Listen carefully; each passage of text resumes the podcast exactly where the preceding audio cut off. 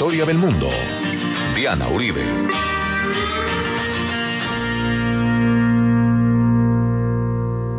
Buenas. Les invitamos a los oyentes de Caracol que quieran ponerse en contacto con los programas, llamar al 302 9559 302-9559 o escribir a la casa la casa de la historia.com o a eh, la página web www.lacasadelahistoria.com. Hoy vamos a ver Argentina en el contexto del mundo. Entre las guerras mundiales, la crisis del 29 y la guerra civil española, Argentina es parte del mundo en este momento.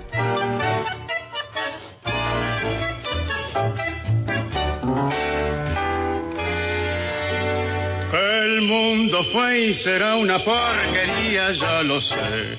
En el 506 y en el 2000 también, que siempre ha habido chorros, maquiavelos y estafados, contentos y amargados, valores y doble. Pero que el siglo XX es un despliegue de maldad insolente, ya no hay quien lo niegue vivimos revolcados en un merengue y en el mismo lodo todos manoseados.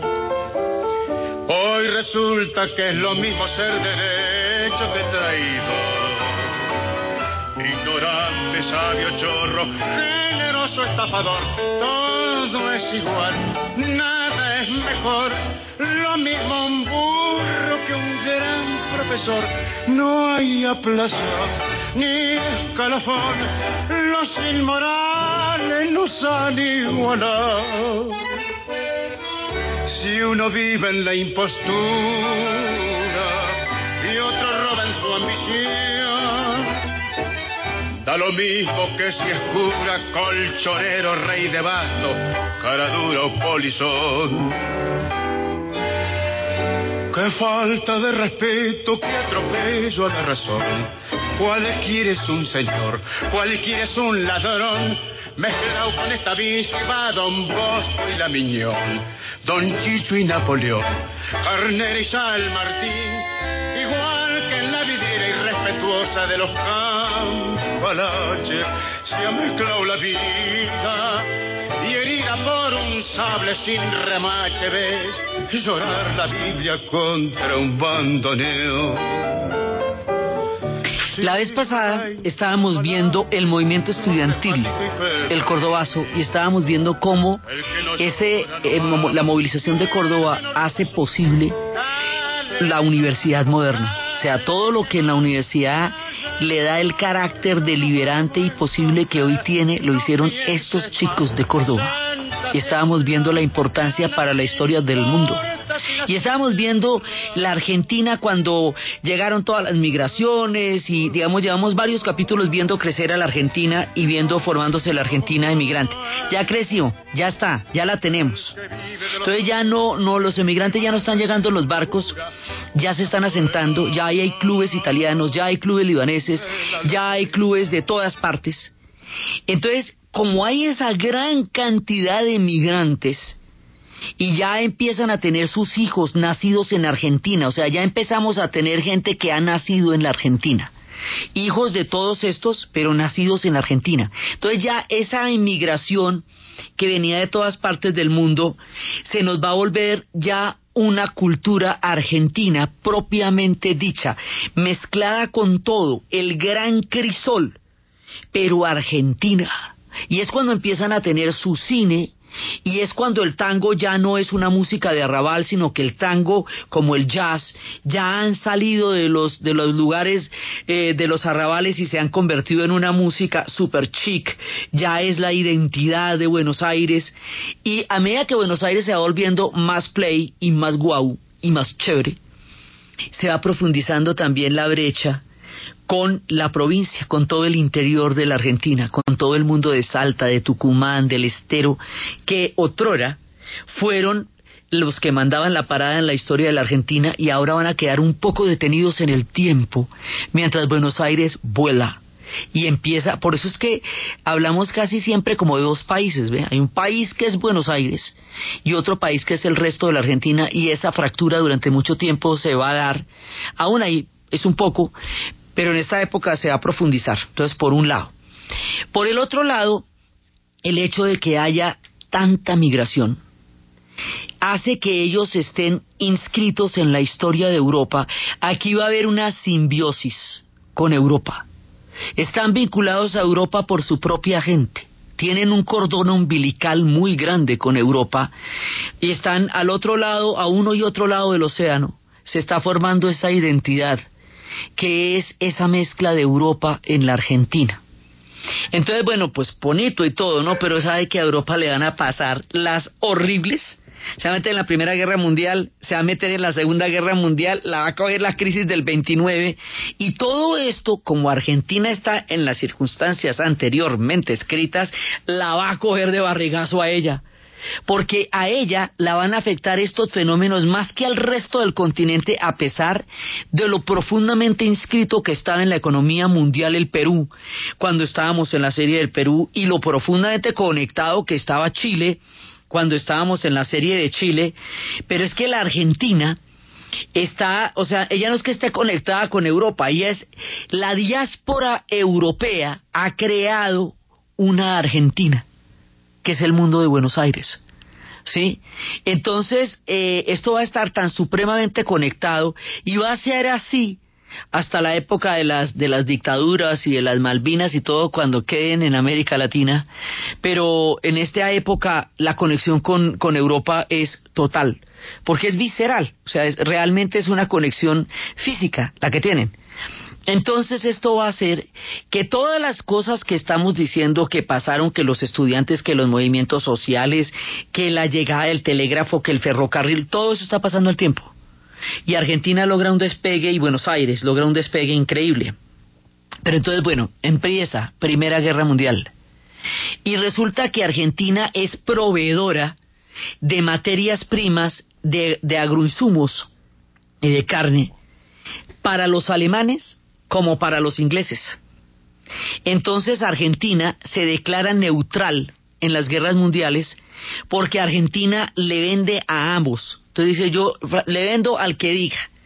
Y la Primera Guerra Mundial no es clara, porque en la Primera Guerra Mundial no hay exactamente buenos y malos, eh, eso no es claro porque las razones de la Primera Guerra Mundial, fuera de la inmensa estupidez humana, la desbordada ambición colonial, el reparto del mundo por las potencias, el desprecio por la vida humana y la arrogancia increíble de unos gobernantes con una carencia de visión que sometieron al mundo a uno de los conflictos más graves y dolorosos de la historia, no tiene una causa que uno diga es que estamos defendiendo que, ¿dónde? Si todos eran, los unos eran potencia y los otros eran imperios. Tanto así que el mundo de los trabajadores decía, esa no es nuestra guerra, lo que se está definiendo ahí no es, no son nuestras, nuestras condiciones de vida, sino los repartos de los imperios, todos los resultados de la, de los repartos de Berlín y de todo eso. Entonces, la Primera Guerra Mundial es, eh, digamos, no tiene una, un bando de buenos y malos así, claramente no, tiene quienes ganaron, sí, y no ganaron porque hubieran derrotado en batalla al otro, como muchas veces lo hemos explicado, sino porque la entrada de los Estados Unidos al final equilibró la balanza y e inclinó la balanza del lado de los aliados y los llevó al Tratado de Versalles. Y esto va a llevar a la disolución del Imperio Turco Otomano, lo que hace que una migración gigantesca, la misma migración que va a llegar a nuestro país, a los que se les decían turcos porque venían con el pasaporte del Imperio Turco Otomano, pero en realidad eran sirios, libaneses, eran de todo el Imperio Otomano que se disolvía van a llegar a la Argentina en enormes cantidades. Entonces, por eso les digo, va a haber clubes libaneses. Sí, ahí, ahí llega otra migración, pero ya no es, no es la migración que conforma la nación, la nación ya está conformada. Ya empieza a tener una serie de identidades.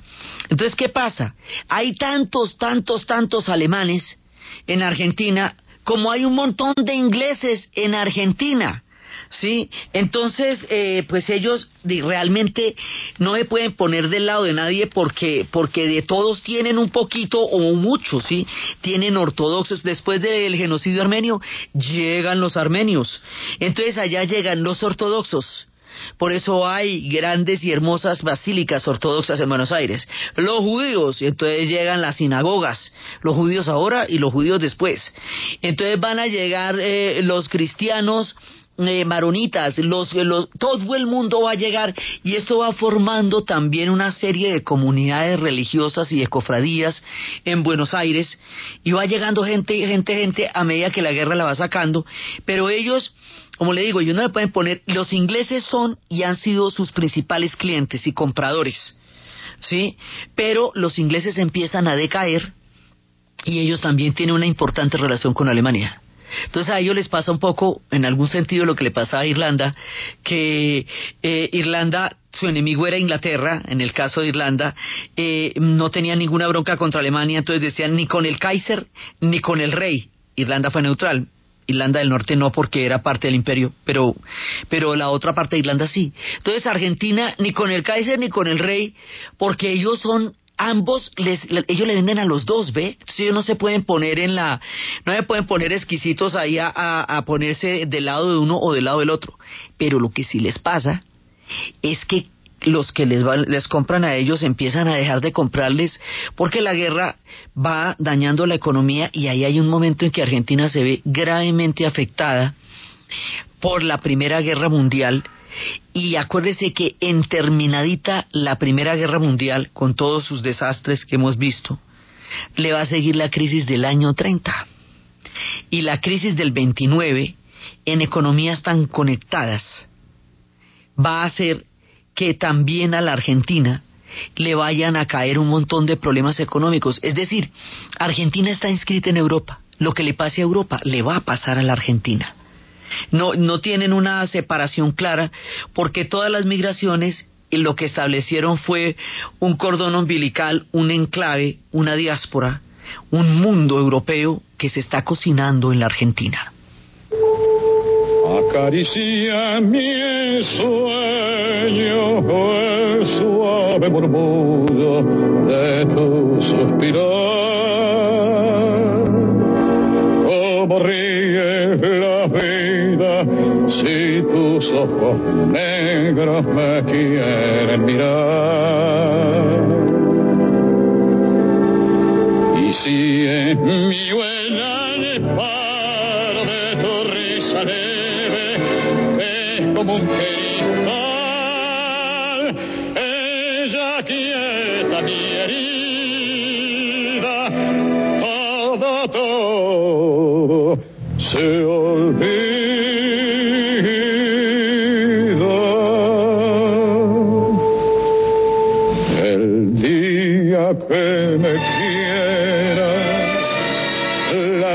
Rosa que engana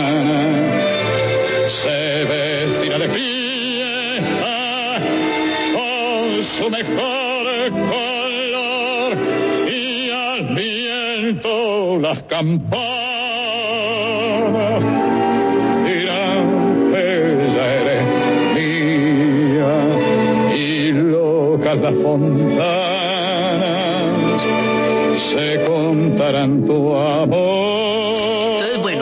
cosa es contarles esto que están totalmente unidos a la, a la suerte de Europa y otra es contarles qué implica esto.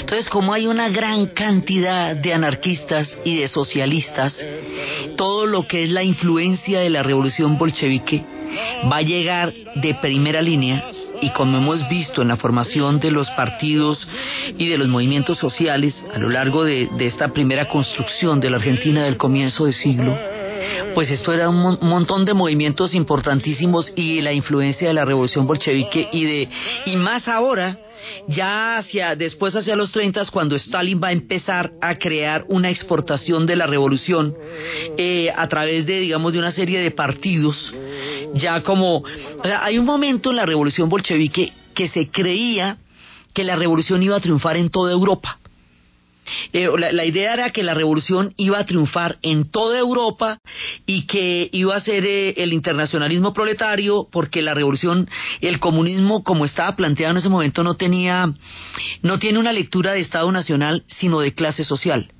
Entonces que sí empezaba en Rusia, pero que luego iba a llegar a Alemania, pero que luego iba a llegar a Italia. Y así.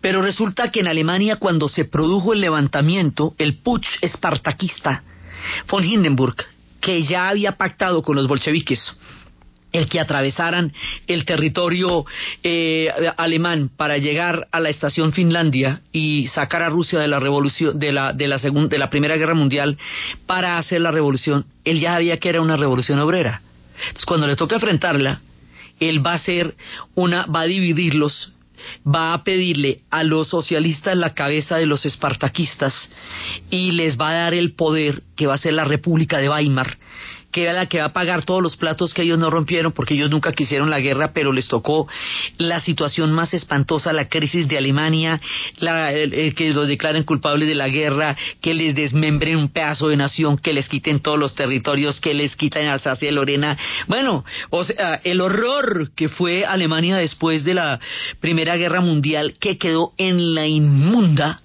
esa se la pusieron a gobernar a los socialistas en la República de Weimar y ellos pues no había quien pudiera hacer algo con esa Alemania como quedó comprometida a poder pagar la deuda de reconstrucción de Europa y que a ella la iba a financiar Estados Unidos y a Estados Unidos le estalla la crisis del 29 entonces todo el mundo se va junto para la olla y también Argentina entonces ¿qué pasa? que después de esto cuando Stalin sube, Stalin asume que la revolución ya no va a triunfar en ningún otro lado, y que lo que va a haber es un, foco, un gran núcleo que va a ser la Unión Soviética y que todo el resto del mundo va a ser, digamos, como eh, que desde ahí van a irradiar la revolución al resto del planeta.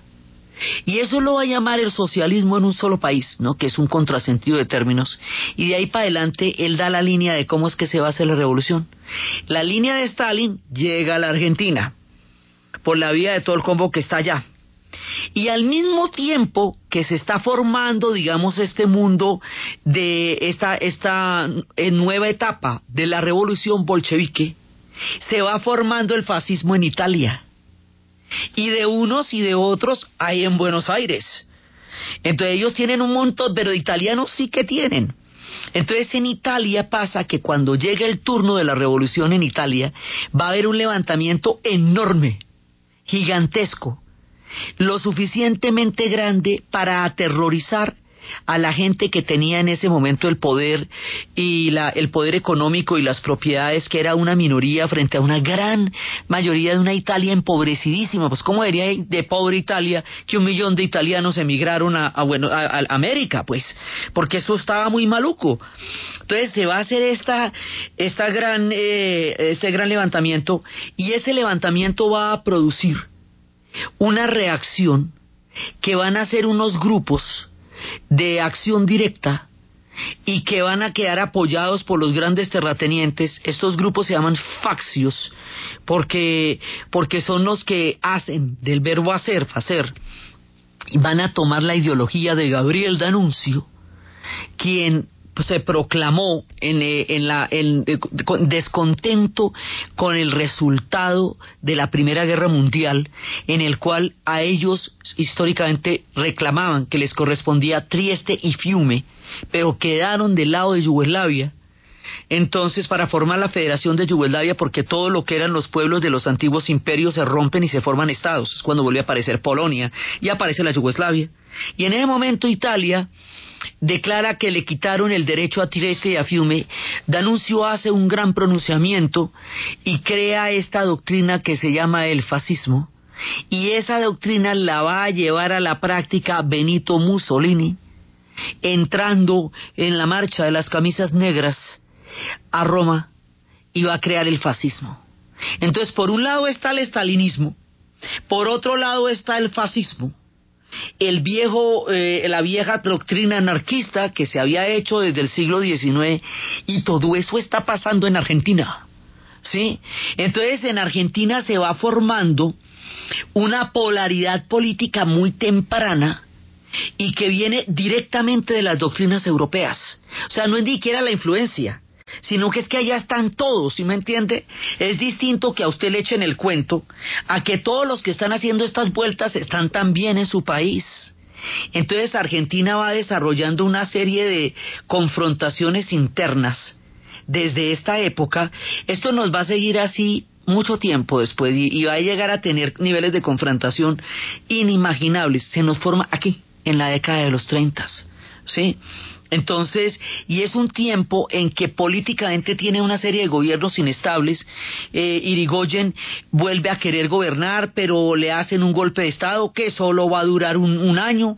Ahí hay mucha, la llaman la década infame por la inestabilidad política que hubo en ese momento, pero la inestabilidad política va a ser un rasgo de la Argentina también. Y todo esto está pasando y lo revolvemos y sigue siendo la Argentina en la década de los 30.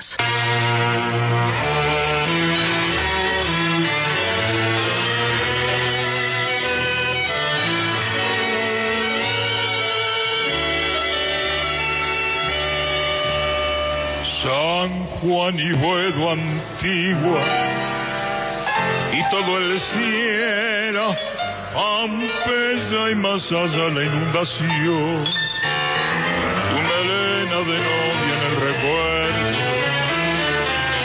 nombre florando en el adiós, esquina del herrero, barro y pampa, casa tu vereda y el zancón perfume de yuyos y de alfalfa que llena de nuez el corazón sur.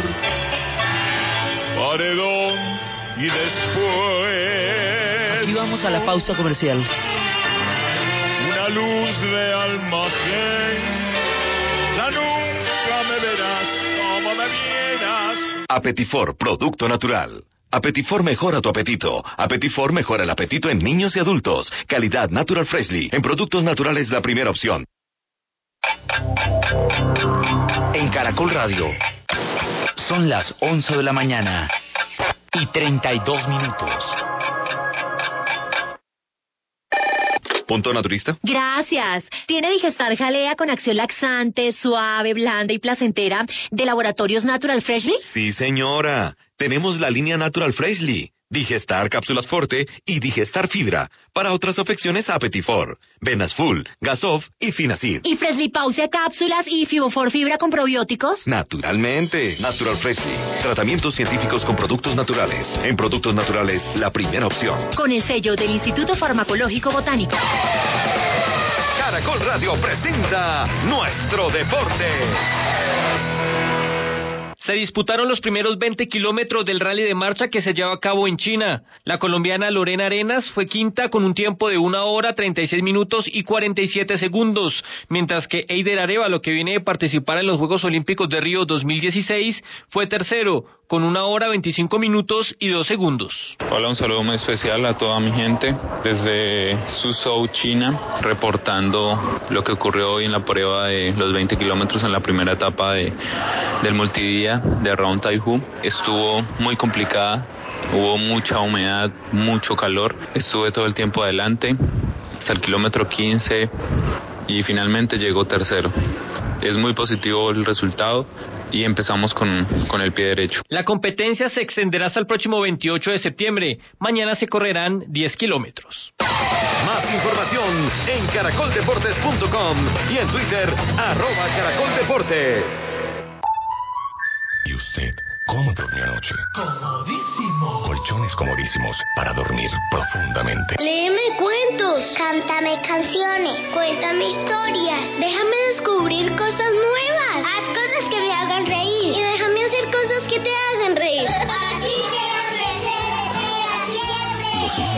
de 0 a 5 años cuentan con usted. El desarrollo integral en esta edad es muy importante para sus vidas, ya que se desarrollan sus habilidades para pintar, correr, pensar, hablar, aprender y se construyen sus valores.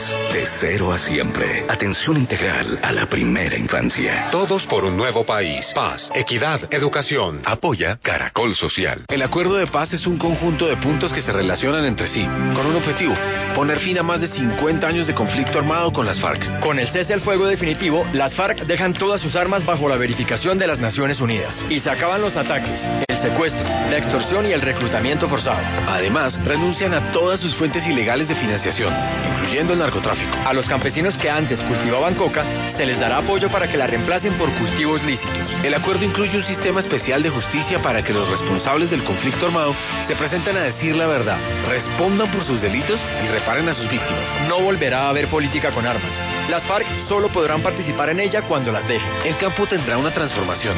Llegará inversión, desarrollo y oportunidades para acabar con las diferencias que existen entre el campo y la ciudad. Este es el acuerdo de paz que busca acabar con la guerra y construir una paz estable y duradera.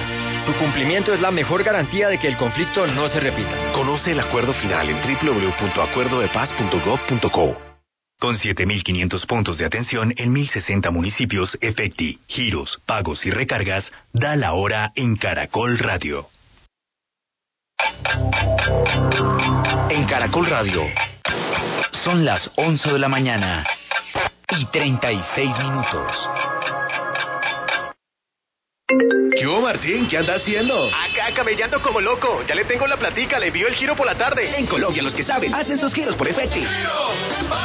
recargas, Encuéntranos en Servientrega, Timonix, Jumbo, Metro y otras redes. Vigilado Mintic. Caracol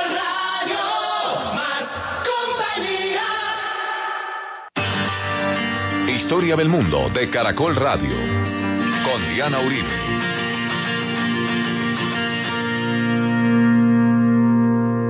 San Juan y Buedo antiguo, cielo perdida, Pompeya y al llegar al terraplén, tus veinte años temblando de cariño, beso que entonces te robé, nostalgias de las cosas que han pasado.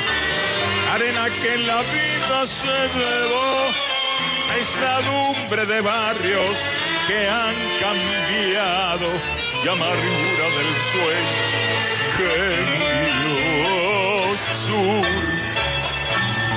paredón y después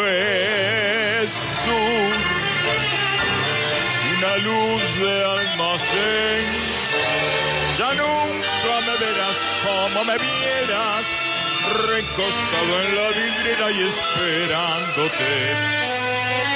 Aníbal Troilo hablándonos del sur. Este país que se va formando con todas estas ideas, ahí es, por ahí pasó todo el mundo, por ahí pasó el príncipe de Gales, Einstein estuvo invitado a la universidad, Pirandello estuvo por allá, el heredero de, eh, de Italia, Humberto de Saboya. Ellos mm, nunca eran periféricos en esta época, eran centrales. Entonces, cuando se van formando estas ideologías tan bravas, pues se van formando también en la Argentina. Entonces, en el caso, por ejemplo, de la Guerra Civil Española, ellos también se declaran neutrales frente a la Guerra Civil Española, pero la Guerra Civil Española es el último escenario en los campos europeos de la confrontación entre el fascismo y entre el socialismo. Cuando la República llega al poder en 1931, y se producen esos años del 31 al 36 donde hay diferentes eh, bandazos, digamos, la República era un variopinto de, de opciones políticas, había socialistas, había comunistas, había anarquistas, había simplemente republicanos, había hasta republicanos de derecha pero que simplemente no eran monárquicos.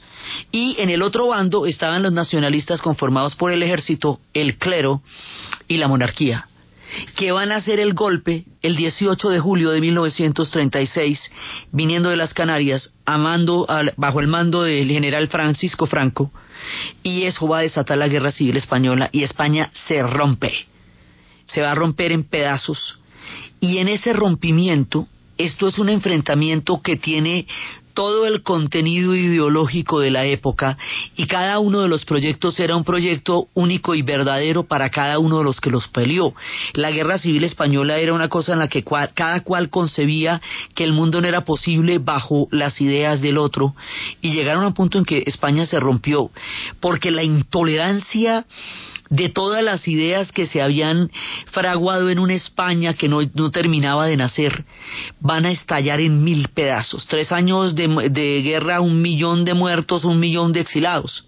Entonces, de parte de la República, había el apoyo de la Unión Soviética, pero era el único país que apoyaba, mientras que a los otros, los de la, los nacionalistas los estaba apoyando la Italia fascista de Mussolini y los estaba apoyando la Alemania nazi con la Legión Cóndor, que fueron los que hicieron los bombardeos sobre Guernica.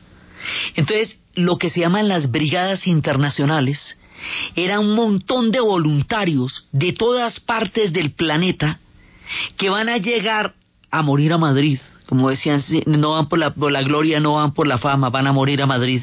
Van a llegar de todos lados, pero estos son voluntarios gente que cree en la causa de la República y hay músicos y poetas y por toda la generación tan brillante de poetas y de músicos que tuvo España y de por toda la gente que fue allá, esto llegó a tener una resonancia muy grande, pero este conflicto por la vía de los brigadistas internacionales se va a internacionalizar y por la vía del apoyo de la Legión Cóndor y de los italianos que de lado y lado, junto con las brigadas internacionales y por el lado de los fascistas, están peleando en España.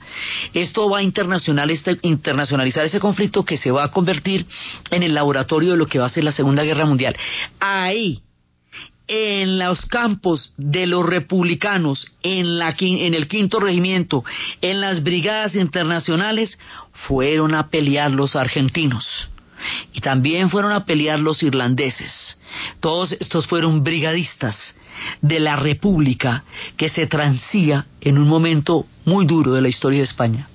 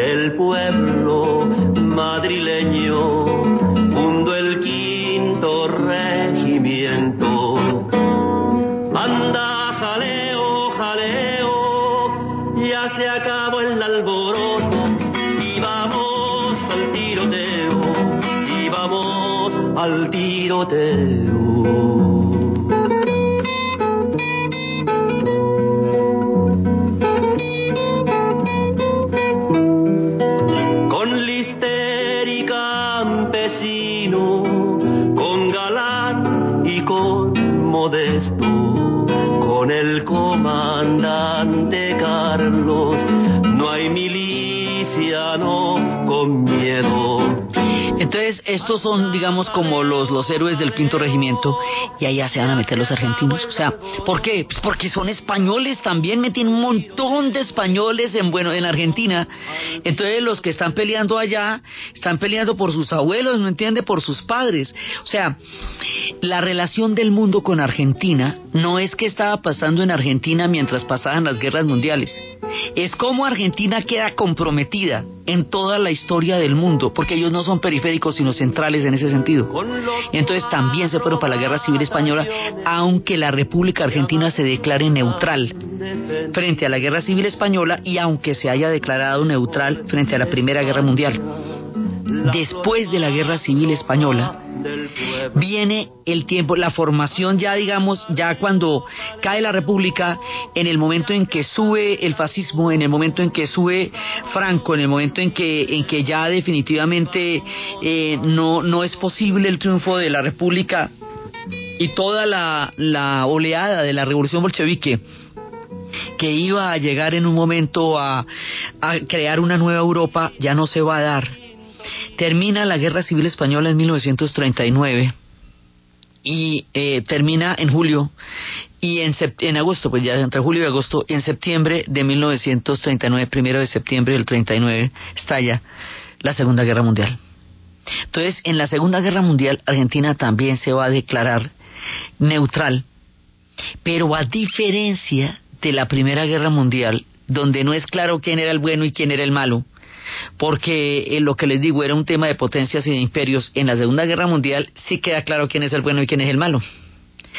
Y no declararle la guerra a los alemanes en la Segunda Guerra Mundial, eso ya es otra cosa. Porque entonces eso quiere decir que usted qué o qué. Sí, entonces durante muchos años ellos van a tener la presión durante la primera parte de la guerra que tienen que declararle la guerra a Alemania porque además ellos son los clientes de los de los ingleses. Sí, por de todas maneras teniendo una relación muy importante con los ingleses, cada vez más los Estados Unidos va a entrar en contacto con la Argentina, cada vez más. Y mientras tanto va a haber una inestabilidad política enorme, va a haber cuatro presidentes, va a haber golpes de Estado, por los golpes de Estado no solucionan la inestabilidad política y en cambio sí se vuelven una, una constante, una reiteración en la que cuando hay una inestabilidad política viene un golpe de Estado, la democracia oscila entre un fraude electoral, que lo llaman el fraude patriótica, o los golpes de Estado. Entonces, digamos, ellos no logran estabilizar el rumbo de la nación y, un montón de historiadores están reescribiendo la historia en esta época. Hay cualquier cantidad de debates históricos, hay cualquier cantidad de interpretaciones. Hay unos que dicen que la era gloriosa era la de Rosas. Ahí es cuando empiezan a mirar como para atrás dónde era que estaba el momento en que la Argentina pierde el control político. Entonces es una época en que están sometidos a muchísimas presiones y, y no tienen una, o sea, no tienen unas riendas que puedan manejar el país por entre todo ese montón de circunstancias y están afectados por todas las cosas que están pasando al tiempo.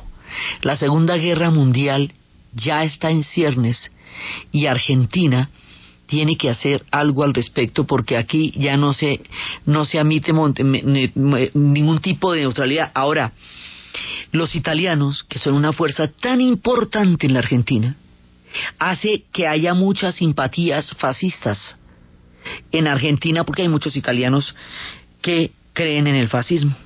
Pero como también hay italianos anarquistas, que son una fuerza bien importante allá, entonces también, e igual que en la guerra civil española pelearon en los dos bandos, los fascistas de un lado y los anarquistas del otro apoyando los, únicos los unos a la república y los otros al nacionalismo, igual hay dos bandos, fascistas y anarquistas o socialistas italianos en la Argentina. Entonces, sacar adelante un espectro político con los cataclismos económicos que esto le va a suponer a la Argentina, además también el hecho, bueno, hay un momento en que Argentina tiene que empezar a construir su propia industria y tiene que empezar a desarrollar su propia economía, porque las economías que la sostienen están totalmente en crisis porque están en la Segunda Guerra Mundial. Entonces también ese es un periodo en que Argentina logra sacar adelante un proyecto económico eh, posible, por lo menos posible, en, en, medio de la crisis tan terrible que está surgiendo en Europa y que la golpea de frente. Entonces soplan los vientos de la Segunda Guerra Mundial también en el corazón de la Argentina.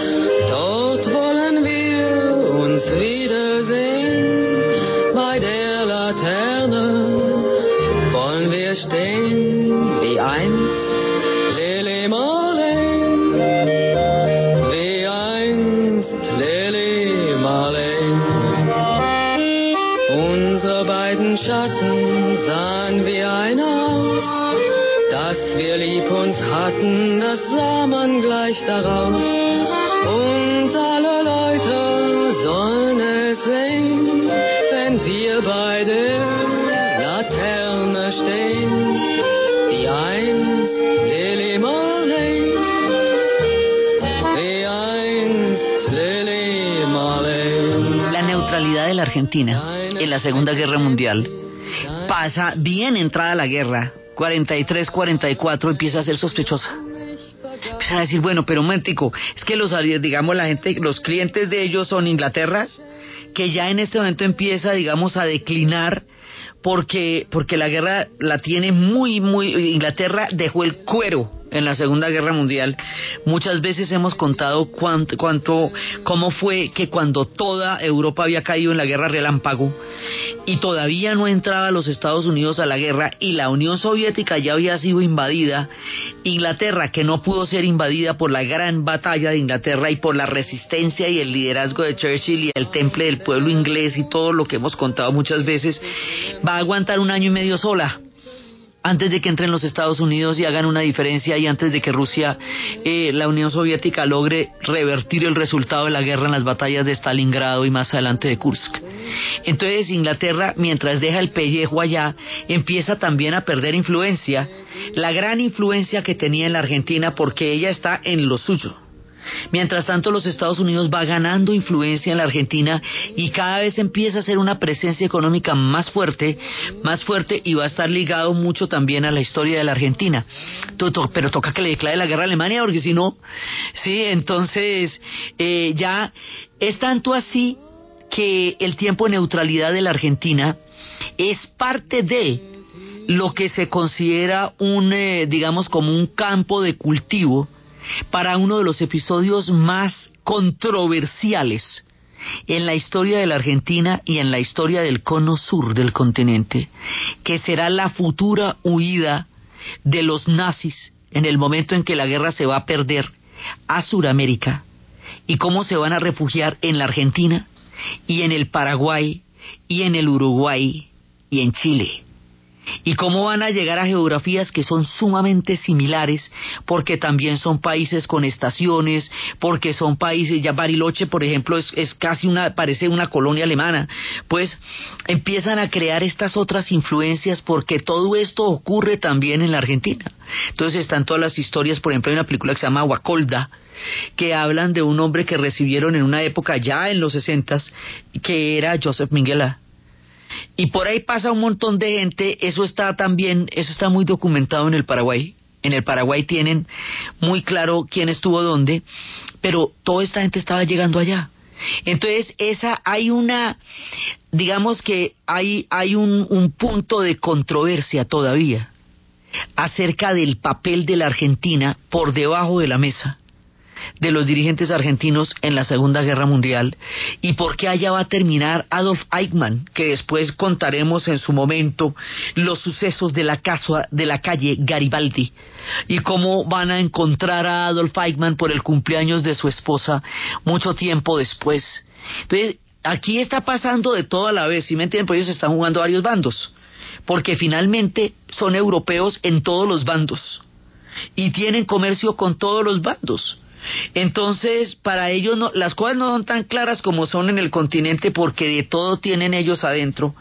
Y al mismo tiempo están formando un país, o sea, tienen todo este montón de influencias europeas, pero al mismo tiempo están formando un país que se llama la Argentina. Y todo eso está pasando a la vez, ¿ve? Entonces, en ese momento, la inestabilidad política va a ser crónica porque lo que le digo, van a tener en muy poco tiempo cuatro presidentes golpes de Estado, van a tener una, eh, digamos, una, una falta de, de, liderazgo en el sentido de para dónde van. Ya Irigoyen terminaron sus mejores días, ya está viejito, le hicieron el golpe eh, y, después de que le hacen el golpe duran un año y así. Entonces, eh, Argentina está en un momento, digamos, delicado y pero sigue la prosperidad. Lo que pasa es que está en un momento delicado porque está sometido a muchas presiones entre la diáspora y entre la misma relación de la Argentina consigo misma y entre su papel en la Segunda Guerra Mundial.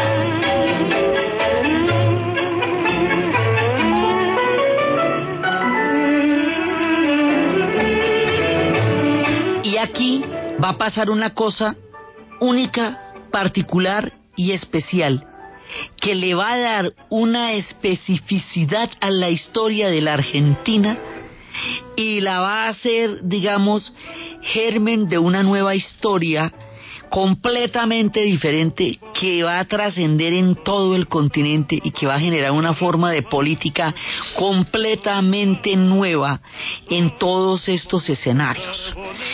Por estas cosas del destino, todos los dirigentes antiguos de la Argentina van a morir en esta época, ya están viejitos. hay una especie de agotamiento generacional y hay una especie como de vacío de propuestas. Y en este vacío de propuestas, en este agotamiento generacional, va a surgir con una fuerza muy grande, con una renovación, con una propuesta casi mesiánica de otra parte de la historia, un personaje que se va a llamar Juan Domingo Perón. Y este hombre va a partir la historia de la Argentina. Y lo que va a hacer el populismo va a influir a toda América Latina.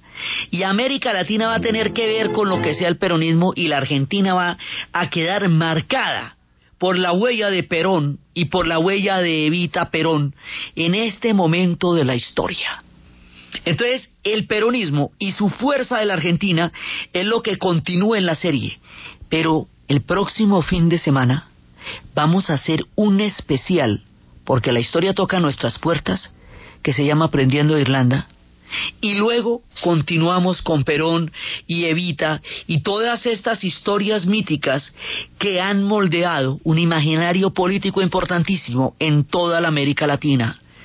Entonces, desde los espacios de Argentina en el mundo y del mundo en la Argentina, de la formación del pueblo argentino sobre la base de las migraciones y todo lo que las diferencias entre los pueblos europeos van a producir en la diáspora argentina que está formando su propia identidad y que está construyendo este país pujante en el momento en que Europa se trenza en los días más oscuros y complicados de su historia, en la narración de Ana Uribe, en la producción Jessy Rodríguez.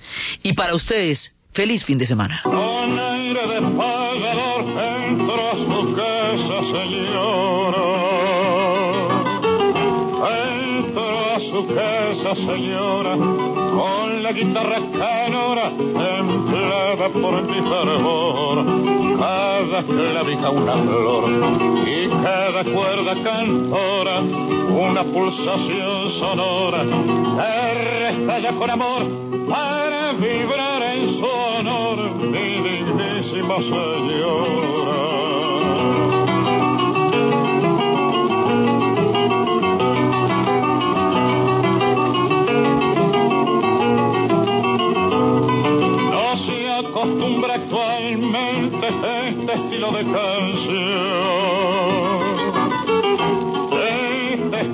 de canción se fue con la tradición del payador elocuente. Siento de repente. En esta noble ocasión debo hacer una excepción.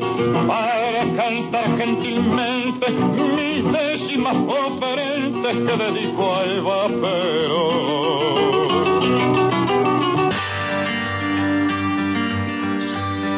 Historia del mundo. Diana Uribe.